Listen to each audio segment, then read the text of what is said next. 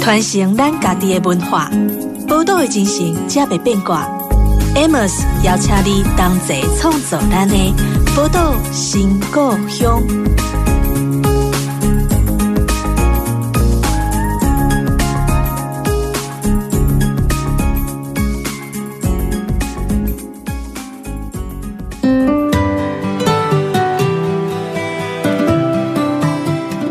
欢迎光临宝岛新故乡，我是 Amos。那我们今天邀请的这位呃这位朋友呢，其实在三十二岁之后变成全台湾都知道的人物哦。但是在三十岁之前呢，他就是你看，他是一个景美市场养大的孩子，然后念东南科技大学的土木系，然后一踏出校园的时候就背了三十万的学贷，所以呢，他一开始就是进了工地当工程师，好，然后。三十二岁之后呢，他出版了《做工的人》哦，所以从此以后大家知道，在台湾有一个叫林立清的人。好，我们今天就欢迎林立清。听众朋友，大家好，主持人好。其实我跟呃立青有碰过一次面，我们记得我们那次还在文讯的活动上啊、哦，台北文学季吧，然后还。你对那个市场的小吃非常非常熟，还带我们去吃了一碗很棒很棒的，哎，那个是好像叫什么虾仁卤肉饭还是什么之类的？是蚵仔饭还是那个？蚵仔饭，蚵仔饭，嘿，因为我我带人家去吃蚵仔饭嘛，不然就是去那个叫什么呃麻油里吃麻油鸡，看你是哪一家？蚵仔饭，蚵仔饭，还有排骨汤嘛。中华人特有的萝卜排骨，对对对对对，然后就觉得啊，好，内心好像是非常非常懂得那个嗯庶民生活，他可以把庶民生活的那个呃滋味的精髓要抓到一个极致啊。那像每个来的作家，我都会问他们这一题啊，就是如果说今天是以林立清为名来开一份书单的话。那你觉得这个书单里面会有哪些书啊？你就可以理解说，哎，是因为看了这些书形成了今天的林立清，或者说，不管你觉得有很棒的书，一定要介绍给听众朋友的都可以。我那个时候出书前都看一些很老的书，简单来说就是去图书馆借得到的。对，那可能是什么？像维克多·雨果《悲惨世界》。然后托尔斯泰复活，那我的那另外一种书单就是很另外一种极化，嗯，就比如说什么第一手报道、独家报道，你知道吗？就是因为工人嘛，对我们的话就会呃，我的书就是分两种，第一种他们完全不看。对，然后大概都是只有我在看，像那个托尔斯泰的时候，没看到哦，这些秘密给他框起来，离家这里都当兵啊。然后第二种就是像 呃那种很清凉的报道，嗯，然后里面穿凿附会乱七八糟，你也不知道在写些什么东西。我其实就在这种摆荡之间找到平衡，呃，就是既经典又八卦这样。对啊，对啊，就是各种八卦，然后各种经典，你要从里面找到一个平衡，然后。把那些惊人的东西用八卦的方式说给大家听，我的工人就很爱哇，所以才学会了。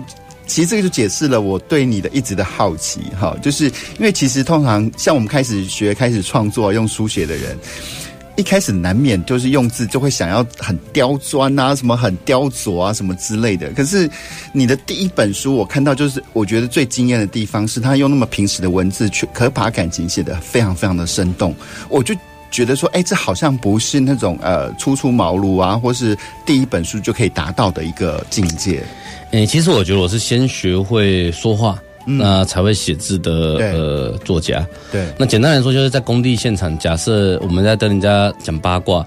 举例来说，我们我记得那个时候有《楞严经》，这个是佛教的超经典的经典，对吗？经典中的经典，那根本一般人根本没有去读啊，嗯、根本不知道里面在讲什么。就说其实我告诉大家，这很好笑，就是佛陀他有一个堂弟，那长得太帅了，帅到女鬼都要那个所有的修行人都要破他的法门。嗯，那他有各种帅的不可思议的姿态，就是我们一般来说那个韩国美。拍个六张帅照就好，他有。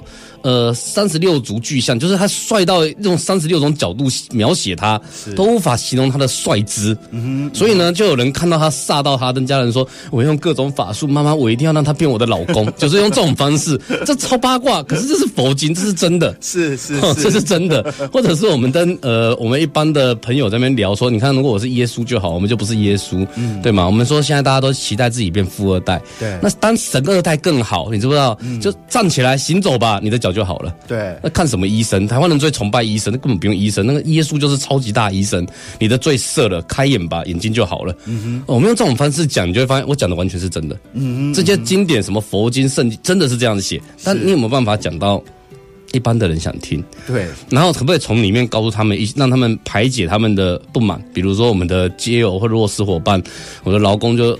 觉得社会阶级不平，我就说，让我们就要从有钱人身上找到好东西，嗯、我们就要让有钱人爱我们，然后他就愿意听这些废话干话，是，他就会捐钱。那我现在就在干这种事情，是，就是跟他讲说，你们这些富二代很可怜，你知道吗？就是人家你怎么努力，人家都不知道你有多累。可是我跟你讲，你就要当神二代，嗯，对，神二代更屌，就是我爸耶和华这样一讲一句话，屌到爆。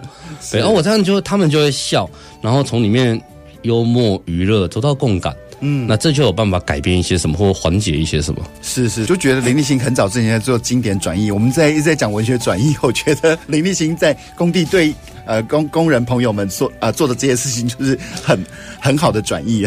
哦，所以我可以带他们工作啊，就是带他们骂他们，让他们生完气，然后吵完架，第二天就去讲干话，然后日子总是要过嘛，对不对？是是是，哎、欸，可是你当初的时候为什么会去念这个技职体系的学校呢？哦，很简单，就是第一个是那个时候我们呃台湾的社会阶级，就我这种阶级不可能当医师、律师那种的嘛，嗯，就家里不大可能有那么多的钱栽培，然后也没有那个环境，就是通常台湾呐、啊，你要当医师，爸爸应该都是医师比较多，对，嗯、不然你就要像柯文哲可。可能要家里就是很有钱，那才有机会。那我们是市，我爸我妈是市场摆摊的。对。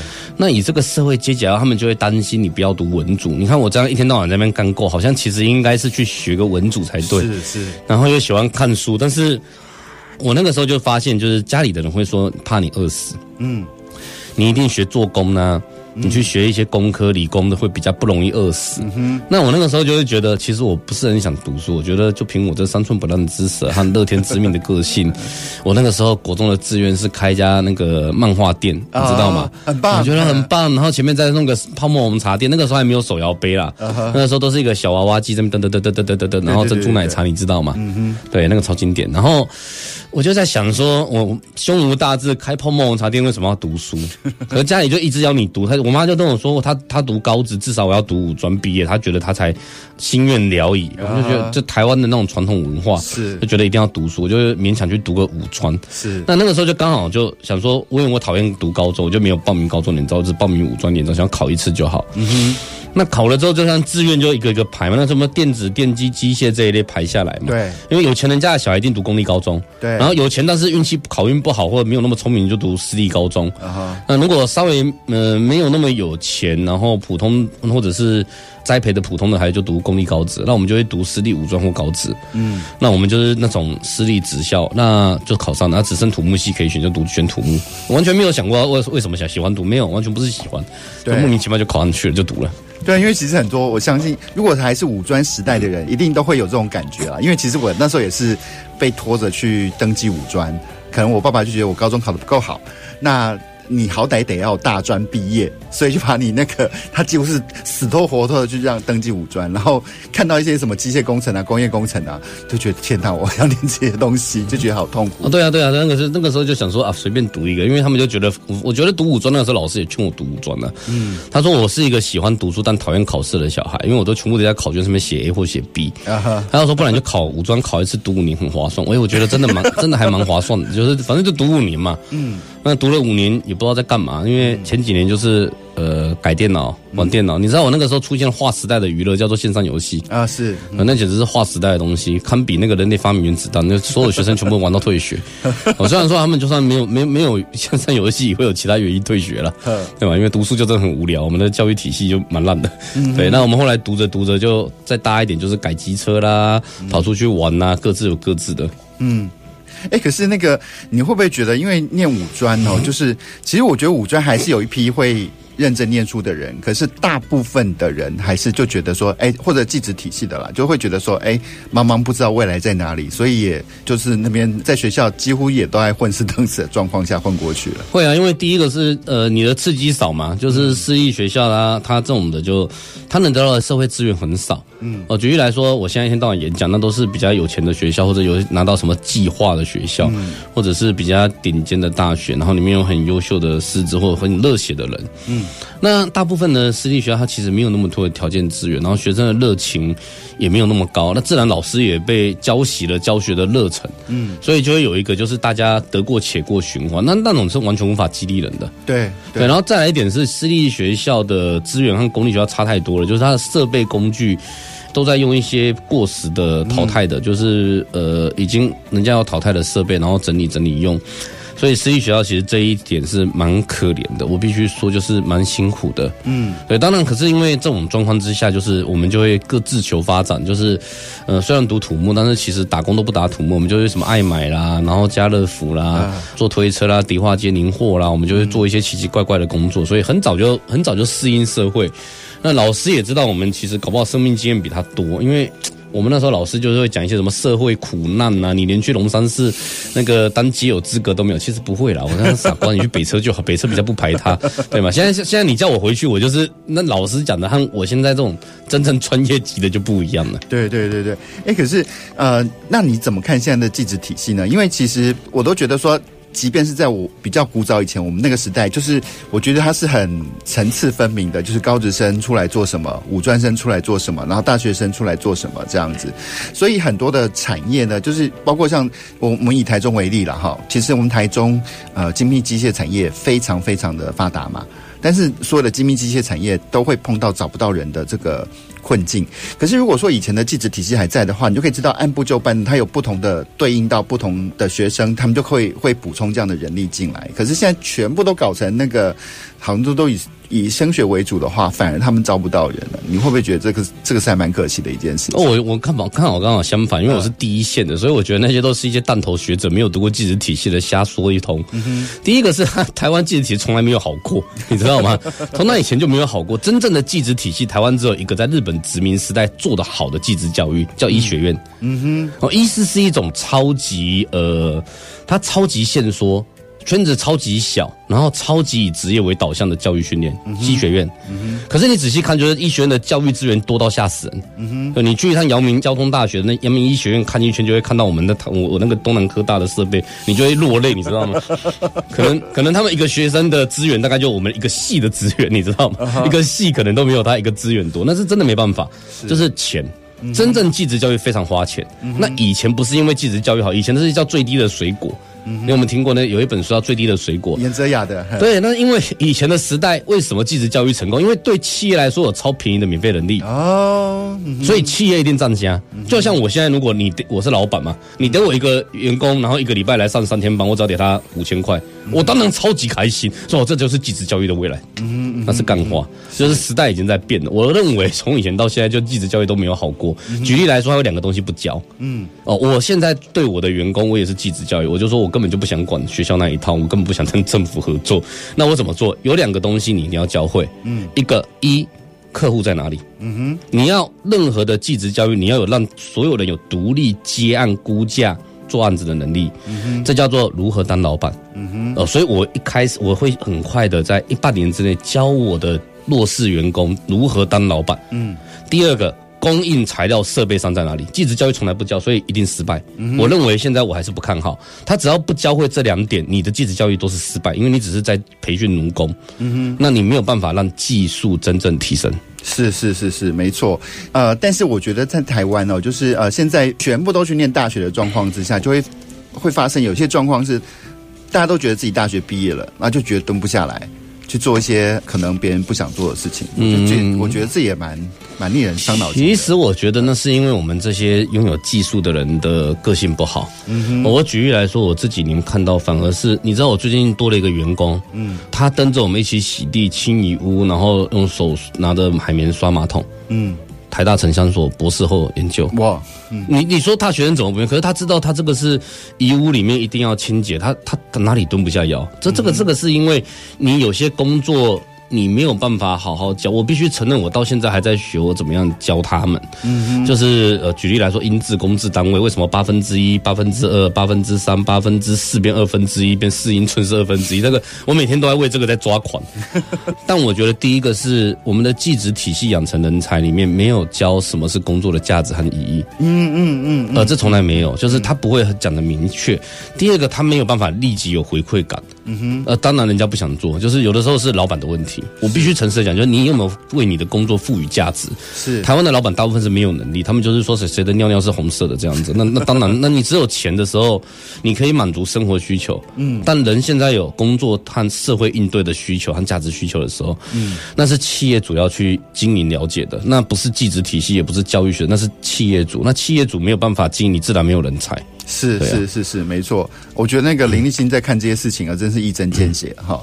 那而且他是用那个呃最一线的眼光去观察到的这些状况哈。那不过聊到这边，我们稍微休息一下，稍后再回到我们的节目当中。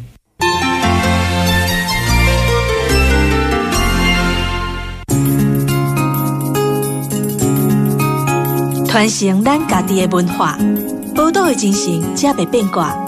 Amos 邀请你同齐创造咱的宝岛新故乡。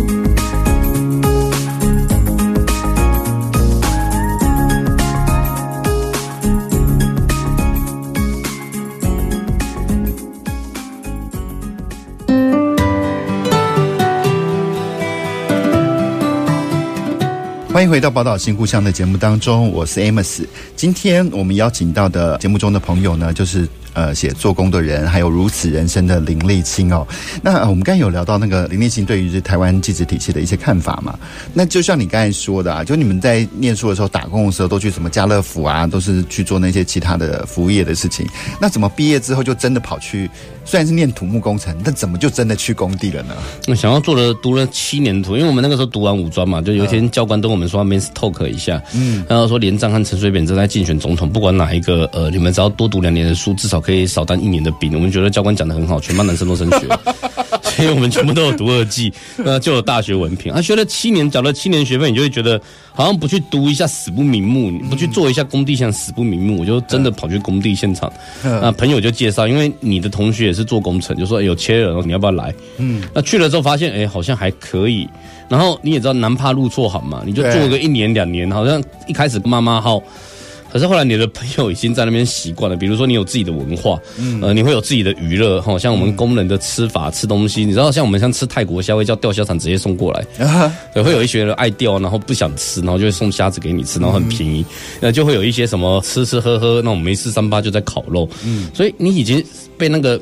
我被他们同化了，就是去五金行逛街会很开心。嗯、对，我们的教室就是五金行嘛，就是看五金工具会很爽。哦天哪，然后消费我们叫帅哦，对，然后久了之后就已经变成工人文化了，已经被他潜移默化浸染了。像我现在穿的衣服也是那个名牌工具商的衣服，嗯、就穿在路上。你像你看不懂，现在看得懂的工人就觉得哦，这摇摆哦，这边玩或者赏呢，买五万块工具送一件这个衣服，对，这个一定是有钱高级工人这样，我们就。已经被他同化，那你就做下去，就做一做做十几年了。嗯嗯嗯嗯。那进去工地里面的时候，怎么样去适应呢？因为毕竟五专里面学生再怎么调皮，我都觉得可能跟工人他们那种相处的方式，其实还是很不一样的。我们工地也有有一些缺点，就是那种讲话很大声，然后。很粗暴直接的方法。像一开始我们在学校还有打工的时候，我们在学校打工都是服务业嘛。嗯。那服务业就会呃麻烦你啦，谢谢，请你什么时候弄？没有，我们在工地就是你明天中午十一点以前把这栋楼全部清理过一遍。嗯哼。然后十一点四十以前，我要看到你把设备这个清扫所有扫把畚斗在一楼，我们要去别的地方清。嗯。你要讲的很粗暴、直接、有效，所以你会发现我说话写字就是务必求一个简单、直接、粗暴、有效。是。就是非常的。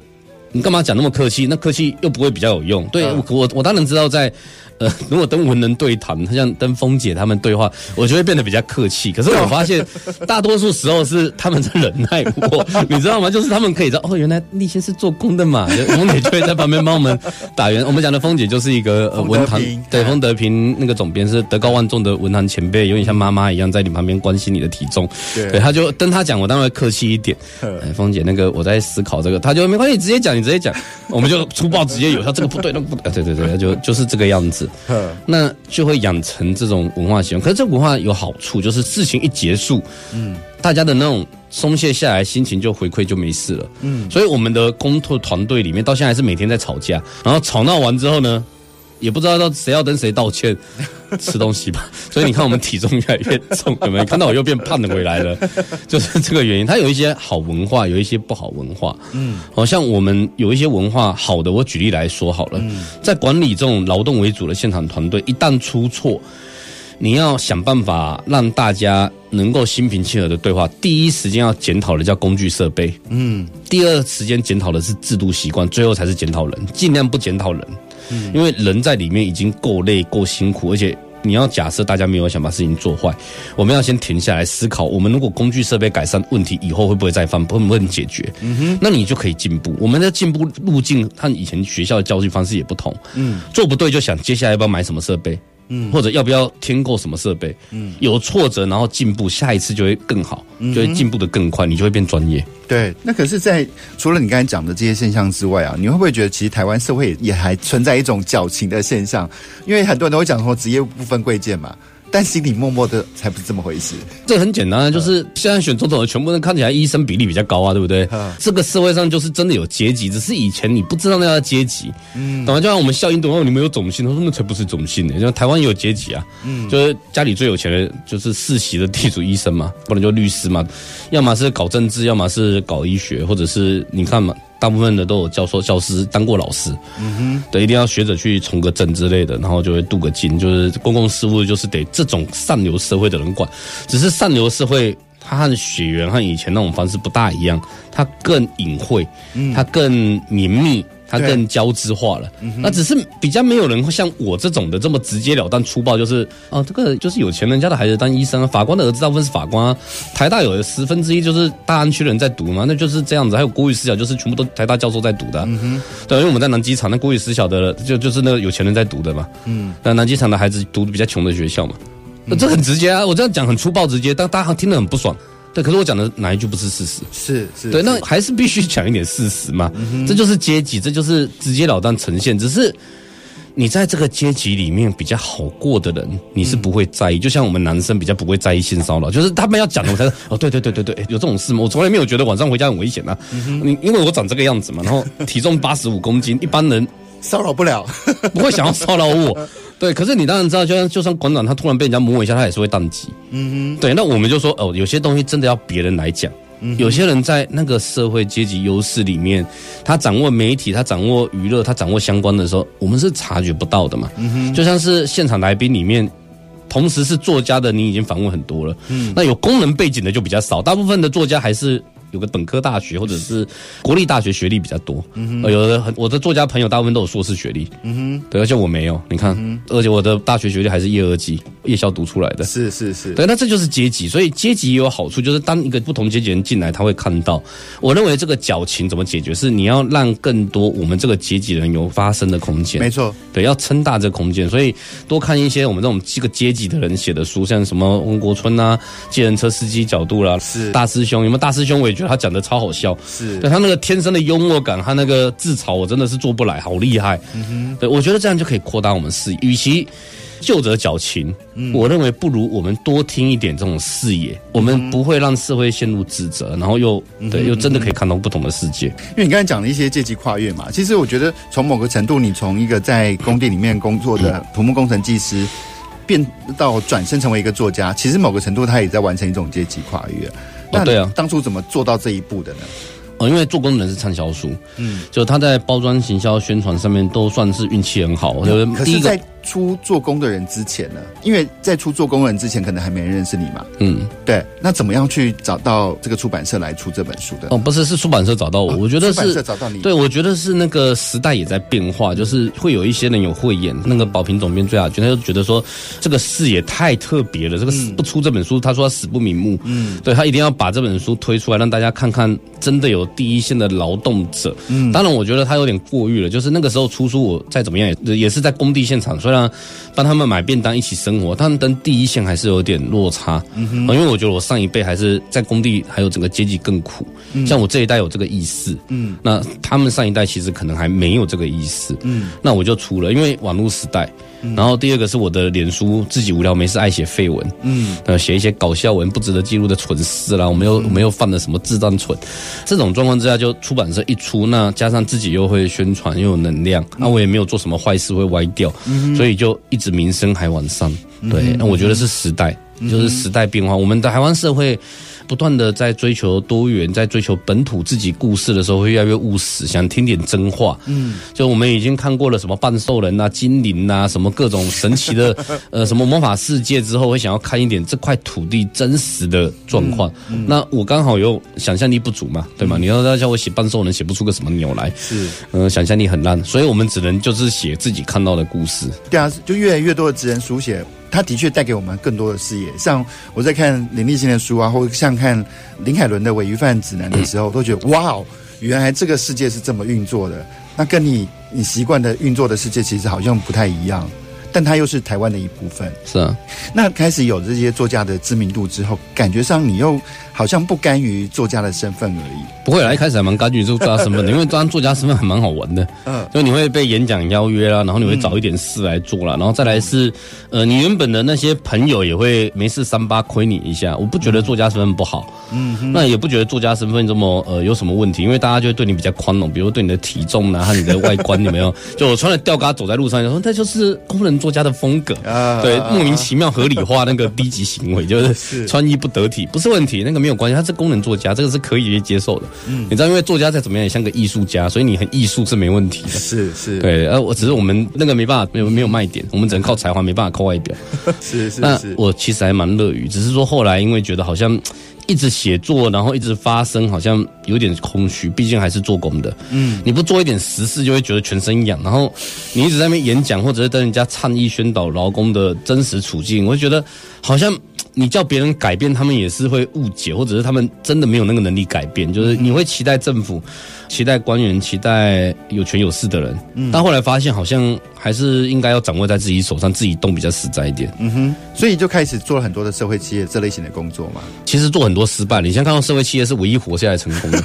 我一开始是带着什么无家者弱势，还有那些穷人呢，或者是没有工作的，就介绍给自己的朋友，然后自己朋友就崩溃。嗯，那就是来了就翘班啊，老板对我太好，我不敢上班。我靠腰，老板对你，你要认真上班。你为什么老板？呃，我第二天工作，老板就带我买一万块设备。我真的不敢，老板买设备给你，就是希望你好好工作，拜托你好好工作。嗯、我不敢，力气我不敢。你说我这个怎么办？有 有这种的，然后或者是什么，第二天上班就因为太想认真表现，然后就撞断脚了。哦，有时候拆东西不得体，莽撞。那我发现这都失败，然后后来啊自己开公司好了，嗯，然后又带他们做一点各种工作，也都失败哦。比如说用电钻就把我电钻撞坏了，嗯，然后用拿砂轮机砂轮片就飞起来，我觉得太危险了，算了，我自己切。然后叫他当我的助手，叫他当助手嘞，东西全部都拿错，不然就从楼上掉下去，然后工工具都摔坏，不是用到坏，我就哇算了。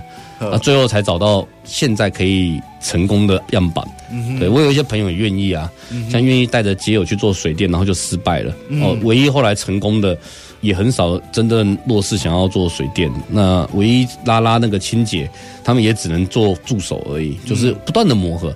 你现在看到的其实是失败无数之后仅存的，对，高压清洗有没有？还有遗物、垃圾物，那是仅存的，那是精英中的精英，大部分都，他们都失败了，大部分都失败。可是那个失败的最大的原因到底是什么呢？是是他们工作的项目不对，还是说他们在工作心态上还是必须要经过一些调整？因为所谓的弱势，就是他有各种不同样貌的状况和跟社会的脱钩。对哦，举例来说，没有手机，嗯，没有电话，嗯，然后坐在路边会被警察抓走，因为他其实已经被通缉，只是他现在穿上衣服，他都不知道自己被通缉，然后也没有户籍，然后被警察抓过去之后。被通缉，当场被押走，然后业主就说再也不要让他来了。你不能居然带通气犯，那你知道他通气的原因是什么吗？因为他欠费，然后人家告他，那告他其实已经撤告，但是因为一直都找不到他，嗯，居无定所。嗯、那他寄到他家户籍，他家户籍的全家都死光光了，所以当然找不到人。是，对，那他就因为呃屡传不到，居无定所要被羁押。嗯，那其实后来去开庭，然后去那边弄完没事了。嗯，嗯对，就就完全真的没事哦，就只是人家已经撤告了，但是。但是这个还在通，还是要了结嘛？对，你就是警察局坐着，让他解释解释，聊一聊。我真的有工作啊，我就穷没，要不然怎么办？讲哦，真的有穷哎，真的就好了，那就会有这种事。当然有一些是。呃，我们说老残穷病弱风，我们公司的六大弱势，老残穷病弱风。嗯，老就是身体太老，像七十岁的我真的不能期待他能学什么。嗯哼，对，七十岁我们就是来来来来来，你帮我在这边有没有把地扫一扫，然后等下拖个地，然后我给你两百块，就这样子，让他一天做两百。我们那个南机场有个方和生理长，嗯，他就让那个残穷病。弱都可以有没有？嗯，坐上电动轮椅，然后去他那边拿便当，嗯、然后就拿着便当去看独居老人，嗯，然后送便当给独居老人。这样子的话，一天如果送得十几个独居老人，他还可以赚五百。嗯，然后他就会看老人有没有状况好不好，然后老人没有来拿便当，或老人说生病，老板人说不舒服，老人说要救命，他赶快传信息跟里长说，里长快来救命哦，老人家不舒服了，生病了，嗯、得 A 流了，然后社工就冲过去破门救老人。嗯，哦，这是里长他能做的，就是有的时候是残嘛，比如说半身瘫痪、中风两次。是啊，穷的话就是真正的穷，不是身上没钱哦，真正的穷，穷不身上没钱不叫穷，在我们这边身上没钱那是正常的事情。哦，那没钱就就有的吃有的喝就好，那不叫穷。真正的穷是你未来都透支了。嗯，哦，身份证已经卖了，然后健保卡已经卖了，然后手机门号办的乱七八糟，欠费没有缴，那列出来就是欠国家的一大堆，嗯、欠民间的一大堆，欠政府的一大堆，那才叫穷。嗯哼，哦，大家知道吗？就是你真的没钱的时候，你去办一个那个手机门号，办那个最贵的神送格拉西系列，然后立刻给人家，你就可以拿两千块。洗手机，嘿，对，去洗手机，那就完蛋了，对，那就就会欠到天荒地老。呵，这种这种才叫穷。呵，对，因为已经走投无路了。然后他说你干嘛干这种蠢？然后疫情期间。真的没有工作，也没有饭吃，肚子饿了一天了，在这边街头流浪的第二天，人家说带我去吃饭，我就办一只手机给他了，我完蛋了。对啊，啊病就是真的身体可能有一些。残疾，比如说脚上有钢钉没有拔起来，嗯，那个健保那个医生看一看就逃走。了，那他他怎么病看不好？你看医生就要跟医生讨论病情嘛，嗯，那、啊、你看完医生呢，没有没有缴钱就跑掉了，嗯，这这不医生神仙也难救，又不是耶稣，对啊，弱的就是什么洗肾，那个真我是没有洗过肾，我但我看他们洗完肾真的身体很虚弱，是是，对啊，啊疯的就精湛嘛，对，脑残穷病弱风，对，这些事情真的是，嗯，我觉得。这些人跟我们一起存在台湾，但是我们真的好像很少像林立青那么用力、那么认真去看待这些事情。没有了，用用力认真看，其实我觉得很多了，但是真的去带他们拉一把，真的很少。是是，对啊，你知道，像我爸妈那一代或阿公阿妈那一代，就是说，哎，这好卡好手，啊啊，哪有心态塞掉，还可以探家啊，讲这种话的，没有半个带他们去工作过了。嗯嗯，我那个都看过了，我那我那个温爸温母啊，那个时代的整个家族所有人都讲过这种话。那你说，我力来气矿买下一就一丢必求啊。嗯哼，对不？那我们想说，我不能和他们一样，我要试试看。所以我今年目前也是五六个。嗯哼，对，我们就一个一个。最近在南机场整修房子，如果可以的话，应该可以有两个人有房子住。哦，就是整修旧房子，让他们去，让他们有那个栖身之所，这样。对啊，我觉得他们在我这边工作啊，然后一个月可能可以赚一万二以上。他如果可以赚三万以上，就真的就不大穷了。对啊，如果他能够在我这边学到一技之长，比如说我们最近有一个油漆小队，嗯，就是有一个师傅他状况不好，脚整个坏掉了，嗯，然后又遇到那个官司有没有？然后没完没了，那我们就训练他。然后第一个帮人家和解，因为那是违罪，捡到人家什么钱包，违罪先和解，就是啊，他们那些司法观念都很烂啊。他们说什么要找法官喝茶聊天上吗？没有用的，和解赢一半呐。然后第二个是训练他们有工作技能，是，然后给他们装备，然后教他们怎么样估价、反价，然后开始给他们一点案子。那案子做得好，然后想办法让他们装备变干净整齐，嗯，对人家负责，应对得体哦。比如说不要穿拖鞋进人家家，不要在人家家抽烟，不要把槟榔渣乱丢。嗯，饮料喝完，垃圾自己的垃圾自己包，每天下班清洁，多花十分钟。嗯，那这样你就会接下来又有工作，他就不会穷了。嗯哼，对，我就是教他们这些而已，就很简单。是，是对，但是我快累死了。对对对对，我觉得很多事情就是说起来很简单，但做起来真的是非常非常累。那我们聊到这边，稍微休息一下，稍后再回到我们的节目当中。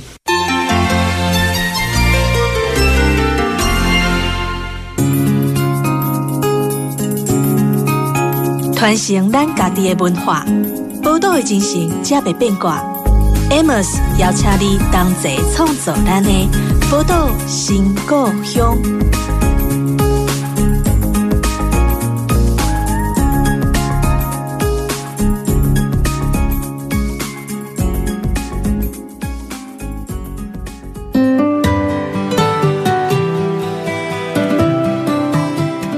欢迎回到《宝岛新故乡》的节目当中，我是 Amos。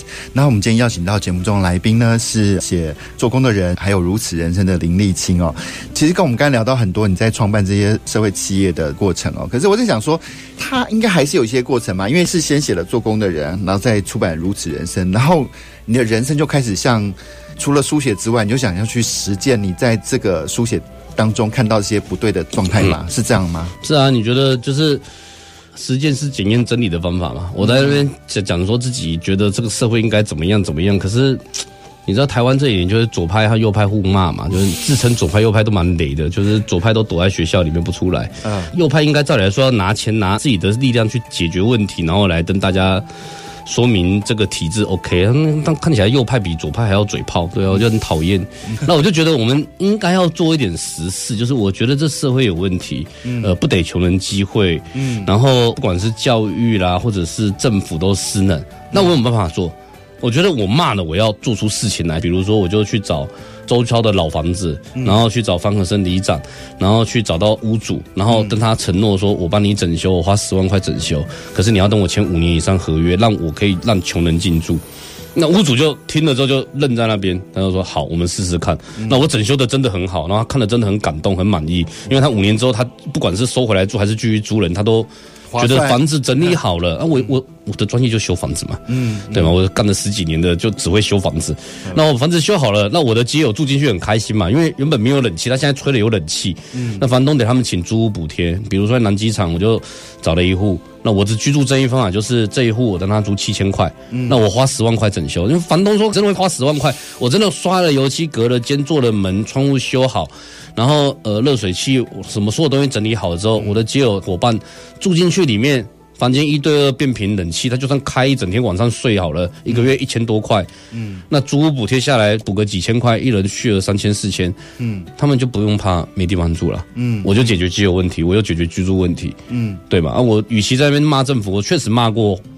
政府嘛，嗯，我也骂得很大声，嗯，可是我骂政府，我有做事，我真的解决一个一个解决，而且我不靠政府的力量，嗯，我自己就是去帮死人的家整理嘛，就是修理那个亡者的家，嗯，啊，不然就是洗学校赚一点工钱，然后跟伙伴们凑一凑，那房子就整理好了。啊，有的时候当然会有一些善良好朋友，像退休的老师，嗯，他一次捐五万块给我们，就说太好了，我们有冷气了，嗯嗯，我我有时候也帮独居老人修啊，我们觉得这个社会做不好什么，你应该是。自己去做一些什么，让人家说我的这个方法是对的，嗯，大家可以学，我愿意教。那你们是你们过去那个只会讲、只会开会、只会在那边什么写一堆政策纲领的，还不如我直接盖两间给人家住。嗯，哎、欸，不过我们之前在看一些报道的时候啊，我我也不知道这些，因为我们是从报道上看到，但我也不知道这理解是对还是错。很多人说街友的问题不是给他们收容就好，因为很多的街友就是不想要被收容起来。可是你看到状况是这样子吗？这个是这样子啊，就是第一个。台北是有七百个多个街友嘛，列车的就有七百个，那、嗯、还有一些可能不列车加起来一千，你的收容所全部加起来两百个床位，嗯，你就算全部想收容也收不完，嗯，然后再来是那收容，就好像我问你，你想当兵吗？那个居住环境就军队一样啊，对对，上下铺，然后有门禁有管理，然后居住地点又远的要命，嗯、对嘛？你说什么巴黎，然后一个小时公车一班，你想住吗？嗯，也没夜市，他的生活也全部断裂嘛，嗯，所以我后来是尽可能找在中正万华区周边的旧房子，然后第一个。是一定要离公司据点很近，因为他们的会变成穷人。还有一点是，他们不只是经济弱势，也是人际资源弱势。对，我们要离社福据点很近，他们会有安全感。那没事就熟过来我这边，然后拿一罐八宝粥在那边吃，因为我这边我有时候会买八宝粥嘛，有时候人家寄来嘛，我又吃不了。嗯，对啊，有时候房地长又会请我们吃，那就离工作地点近，他们就会自然来工作。第二，我们可以就近看。就近管理。第三个是他可以打零工，嗯、哦，有一些人真的是像我举例来说，一三五要洗肾的，嗯，他真的体力洗完肾没力，可是他二四可能还会撑着过来说，立青，我可不可以帮你做一点事？我最近想要那个手机坏了，我想要存一点钱买手机。我说好啊，来啊，你就帮我整栋楼洗楼梯嘛，我教你洗嘛，我等你一起做嘛，嗯，然后现在自己可以洗了，就就有功了嘛，嗯，对，然后再来一点是。我觉得我们做这些事情可以解决问题以外，可以翻转污名。你不要让人家就是一直拿救济，嗯，因为你说收容，那收容之后还是没有钱，他只是收容而已啊。嗯，通常会被收容，就是他要么是呃开刀住院要康复，他真的需要一个比较有人管理的安全的地方，他才会住进去。否则他要自由，他要自己还有能动性，他可能要交朋友，他可能想要买自己想要喜欢吃的，比如说可口可乐之类的。嗯，那我提供的是工作。我让你工作，因为你如果拿今天社会福利金去抽烟会被骂嘛，嗯嗯，吃槟榔会被骂嘛，喝啤酒也会被骂。可是如果他今天是蹬着林立群去洗人家的马桶，嗯，洗学校的马桶，把所有学校堵塞的马桶用手挖出来，然后清干净到好，嗯，他可不可以吃槟榔？嗯，当然可以啊。他可不可以抽烟？可以啊。他可不可以等下去吃一颗夜市高级牛排，吃到那个一克三百块牛排？嗯，可以吗？嗯，这是他劳动所得嘛。是对，所以我是希望用这个方式，第一个可以减少歧视，第二个是这个是目前阻力比较小，嗯，然后社会能接受的方法，嗯，那他现在住了赚了钱，然后自己赚钱，自己选择住的地方，这跟我是对等的。是我的那唯一会吵，就比如说，呃，工作时间。工作要不要接，不要那么懒这种。但是这是技术性问题，这是身为我开创企业我就要承担的责任了。嗯哼，那你怎么样去？呃，就只能吵吗？你还有什么一些配包去对付他们？还是吵，还是会骂、啊？当然有时候会好，就是吃个饭嘛。嗯，像我们也会大家一起聚餐呐、啊，然后聊天。嗯、像可能这个月会办那个我们叫火神祭，就是大烤肉。嗯，哦，为了这个还去找一个朋友，我们买了一个那个好事多大烤肉，你有看过吗？有有有，有，就那个那个很大一个，那个很帅，有没有？我想要叫他们去烤，因为他们真的很爱烤肉。我们有几个那个自己不怎么吃肉，然后烤了会给别人吃。当然也有那个很爱吃肉的啦，就看到美国牛肉吃了之后惊为天人，说没吃过这么好吃的肉。我们打算买一盒，但是要。省着吃，因为可能十几二十个人吃吃不够。哎、欸，可是，在做这些事情的时候啊，因为我在想的一件事情，就是你这个社会企业要怎么样永续下去？因为我我其实不知道说，哎、欸，那现在去洗学校厕所啦，或者做这些事情，是真的能够平衡吗？当然有一半可以，一半不行。呵呵我们像有的时候是大基金会或中型基金会会跟我们合作。嗯，我们的话像这个月 RC 基金会给我们五十万，让我们洗北北基的山区学校或者是比较中小学。嗯哼，他指定说中学、小学，因为是各个县市政府教育局管，他经费会比较少。嗯，所以希望我们洗，像我们可能会排定。好像五峰快洗完了，要去洗双峰国中，嗯，然后有一个万里国中，然后戏子也有一些比较偏向学校，嗯，那我们就会去洗。那基隆学校洗比较多，我们之前是找小额募款的方式，嗯，去找了一些人愿意支持洗学校，因为。我个人觉得，身为作家，我有声量，我必须说，我享受的声量在作家领域算高的。是哦，以台湾写字来说，我已经得天独厚。那应该要把让它是正确的使用。嗯哼，就我们让社会的爱有正确的管道，我们就开创一个平台嘛，开一个协会，说如果你愿意支持，你捐款，我们就来洗学校。嗯，我们可以安排洗学校，当然有一部分是拿来做独居孤独死的清洁善后，这有一点像捐官，但是。诶，因为人过世之后，房子也要整理，比如说他可能要退租，嗯，不是每个人都有能力负担那个清洁费。比如说家里很穷，或者完全没有家人的，是，那我们就会把他后事处理处理掉以外，后事有一社会局会处理，嗯，我们会把他房子整理好，弄干净，嗯，因为也不该让房东造成困扰，因为有些房东不愿意租给弱势的原因是。他死在里面，可能死很久就惨了。所以我这边要呼吁说，我房东绝对不要自动扣款，不要自动扣款，绝对不可以自动扣款。不，要讲三次，很重要。你自动扣款的话，我们的处理成本会变很高。嗯，你每个月都应该要去催收房租。对。对，这样的话，他保证见到他一面，这样。因为死超过一个月到两个月是最可怕的了。嗯哼，嗯对，那个时候最可怕，所以绝对不要自动扣款。你每个月都去找他，你还可以关心他。嗯哼，对，这样就不会有问题。然后如果有问题，我们我们专门在处理这个，就是把房子清理，那么垃圾屋清理。那最近也在做独居老人修缮，有点类似小型的行善团。嗯，哦，我在训练一批弱势伙伴，他们会很认真的刷油漆。现在差不多到了外面市面标准。嗯嗯，那我还在培训一些像比较特别像止滑漆，嗯，呃，浴室做环氧树脂，那就会让地面都不滑了，对，而且会防水，对。那这个学会之后，工资也比较高，而且对年长的工人来说，他可以边做边喘，因为他需要等待期。所以他的工时其实会变成早上做两小时，休息两个小时半，再做两个小时这样做。那对他们体力消耗比较低，嗯、那又单价又比较高，就是可以平衡。嗯，哦就朝这个方向。那你说会不会倒掉？有可能会倒。我们就要争取定期定额啦，或者是到处去要钱呐。你知道当老板嘛？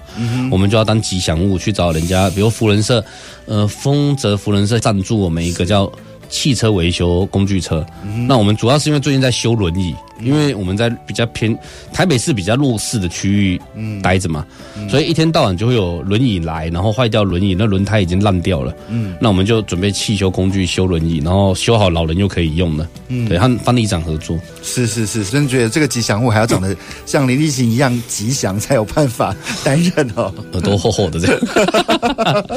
哎，那因为啊，我看到一直在你的脸书上呼吁说，你又成了一个优习关怀协会，对不对？对。那这个协会有在做什么呢？呃，因为我们台湾的法规里面，企业就是盈利。嗯，那可是有些人他是希望说，呃，我指定给你钱，你去做什么我不管，嗯，或者是指定给你钱，你去做哪一类事情，嗯，那。我们的法规，如果你今天指定，假设说你愿意帮你个阿妈修房子，我可以，我公司的话可以，我承接开发票给你嘛？嗯，对吗？这合法，就我爽，我喜欢你帮弱势修房子，你开发票给我，我可以发。对。可是很多时候是需要企业，他可能要抵税，他说我不打算那个一户一户弄，太麻烦了。嗯。就是企业它大部分的企业主会理解到管理是一个成本，嗯，他会说我给你一定的钱，比如说三十万元，我希望你建置一个工具教室，让他们有无后顾之忧的工具。嗯。那这个时候我们就协会就收捐款，嗯，那捐款一样可以让他们抵税，就要上传。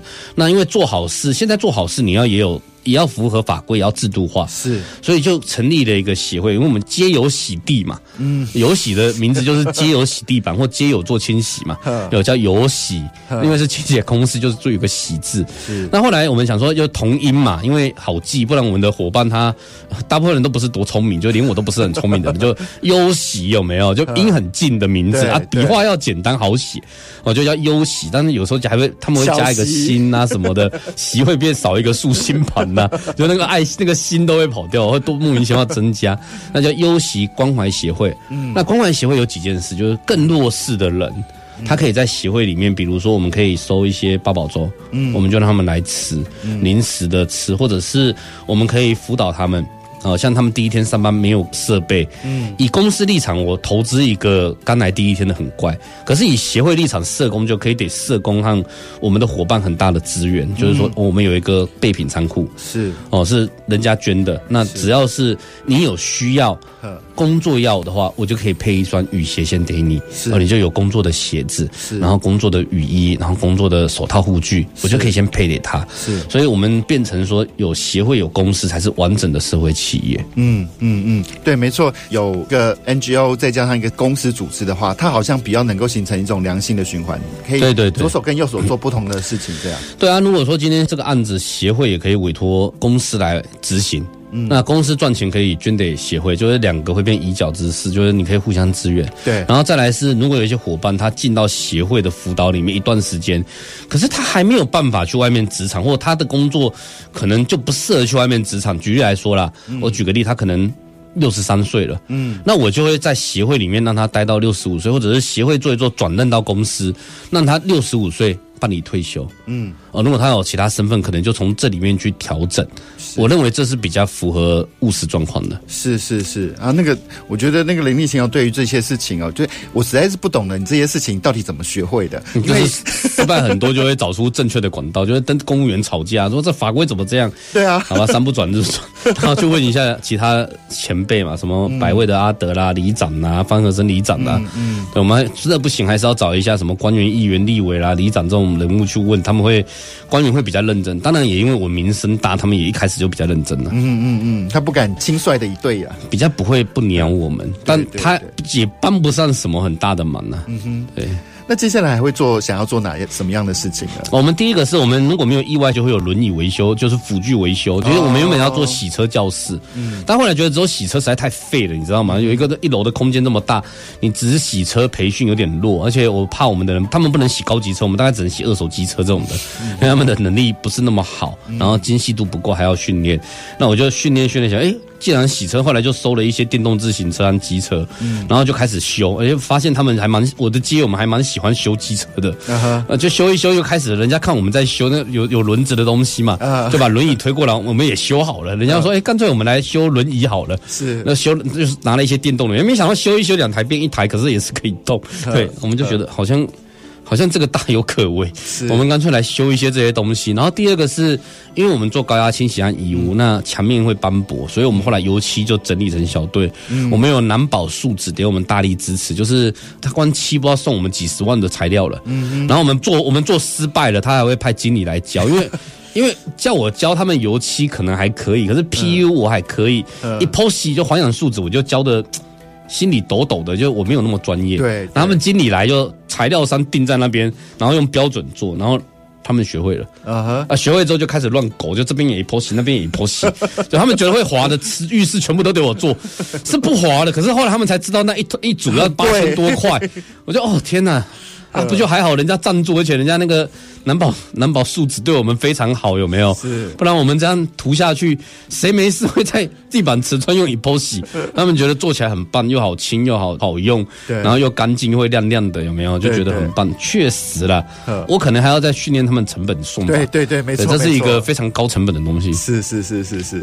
那我们今天非常开心啊，请到林立青来跟我们聊那么多，然后从他的书里面，从他在做的事情，我们都可以觉得说，哇。台湾有这样的人存在，我们就觉得是很棒的一件事情哈。我们也希望说，哎，如果我们也各自有力气或是资源的话，也也可以跟立青一起合作，做一些有趣的事情。